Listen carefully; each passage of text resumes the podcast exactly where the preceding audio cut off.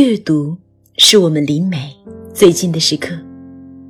在微信上搜索公众号“上官文露读书会”，关注我们，可以查看节目原文或了解更多关于读书和电影的内容。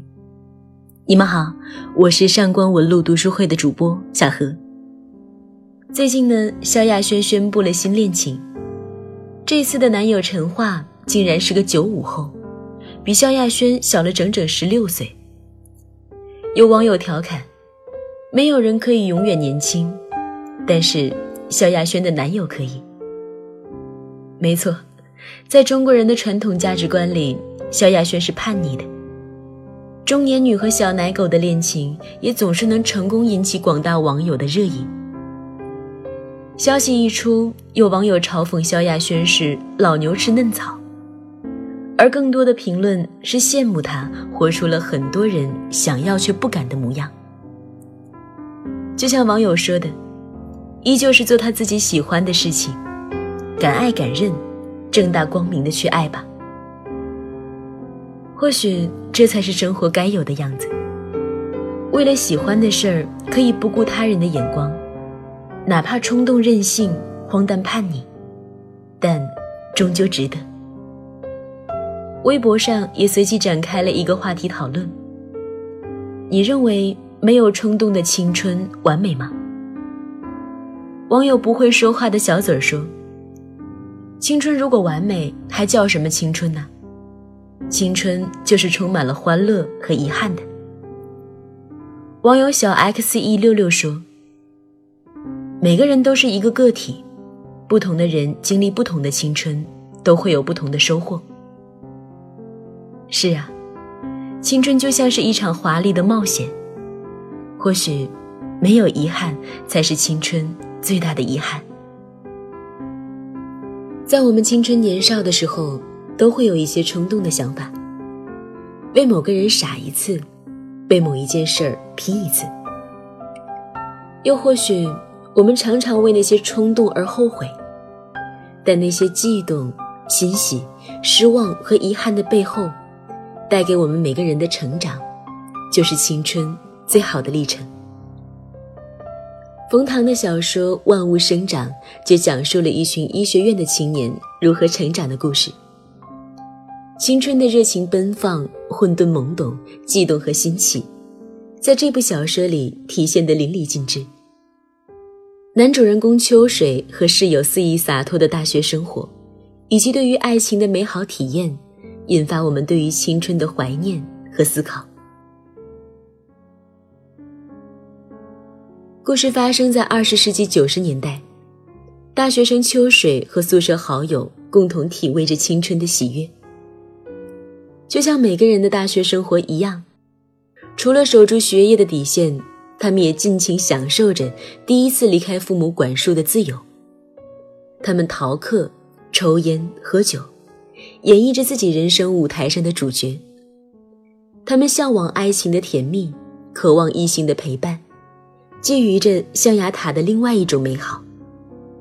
他们谈论八卦，说老师坏话，搭讪新学妹，仿佛这样才能让他们的友情更加天长地久。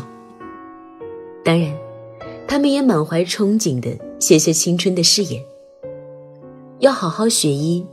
将来做一名好医生，要谈一场轰轰烈烈的恋爱，用来怀念青春；要痛快的挥霍时光，因为那寄托着他们对于自由自在的向往。不禁让人想起大学时光的青涩、自在和无忧。就像小说的名字，阳光之下，万物都在疯狂的生长。青春也总是躁动不安的。对于秋水们来说，很多事情都是新鲜的，是有趣的。这当然也包括爱情，因为那是人性中天然的对于另外一种形式存在的生物的好奇。现女友是在军训的时候看上了他的，爱情猝不及防的造访，给大学的生活带来了别致的风景。我们去七楼自习，我们带着全套的装备。我带着英汉医学词典，我女友带着暖壶。我们坐在一起。我们坐的时间很长，几年如此。一起上自习课，一起准备考试，一起攒钱吃大餐。两个人学会了互相照顾，也完成了一次次的自我成长。就像冯唐在小说里写的：“多年以后，我追忆过去，才发现北大两年是我心智发育的黄金时代。我那两年尽管年年如一日，岁月蹉跎。”但是我经历了一个伟大的学习过程，在这人生的黄金时代，在这肆意欢乐的校园生活里，秋水享受着爱情的火热、心智的蜕变，也经历着情感的阵痛。不知可否，爱情是伴随人一生的话题。现女友让秋水从男孩变成了男人。经历着青春的试探和躁动，在享受着现女友陪伴的时候，秋水却也在内心祭奠着他无疾而终的初恋。高中的时候，我就含情脉脉地看了《初恋三年》。三年不是一段很短的时间，简直有三辈子那么长。初恋总是寄托着人们对爱情最美好的等待和向往。在上大学之前，秋水终于和女神互相表白，这让秋水欣喜不已。于是他买了一百五十张邮票和一百五十个信封。接下来的日子里，他一天一封信写给初恋，表达着自己缠绵的爱意。我心狂跳，火苗老高。在无数次打电话给初恋未果之后，女神终于出现在电话那头。内心狂喜，却没想到得到的是分手的消息。初恋女友移情别恋了，让他情窦初开的初恋女友，最终成为日后偶尔寂寥时的一抹回忆。于是，出于对那段懵懂岁月的纪念，秋水的钱包里还残存着对于初恋的遗物——一个红色绸条边的心，而这也成为现女友和他分手的导火索。就这样，现女友带着抱怨，带着嗔怪，也带着有些卑微的喜欢，提出分手。于是，现女友也变成了前女友。或许心痛，然无对错，爱过，足矣。后来，秋水和偶然结识的魅力熟女柳青，产生了某种名曰缘分的交集。我第一眼看见他的时候，有一种不祥的预感。我们之间一定会有某种事情发生。说话时的平静亲切，举手投足间的成熟魅力，都给秋水从没有过的新奇。从此，两人也产生了千丝万缕的情感纠葛。秋水是渣男吗？或许每个人的心里都有各自的答案。但我觉得，爱就爱了，不爱就不爱了，舒服就在一起，累了就体面告别。没有一纸婚书的禁锢，青春的爱情就是这么单纯、澄明、随心所欲。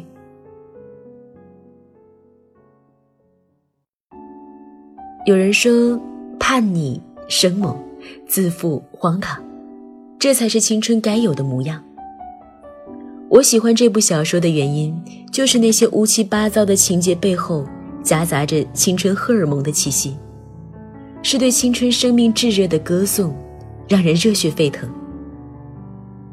小说的最后，宿舍的四个兄弟都找到了人生的归宿，他们也都开始了属于各自的另一段生命历程。他们经历梦想与人性、肉身的短兵相接，他们从不懂爱。到成全爱，从自我否定、自我怀疑，到自我期待、自我认可的蜕变，这才是青春赋予我们的意义。当然，青春也总是充满了遗憾，但也正因为无法重来，才让每一次喜怒哀乐都那么刻骨铭心。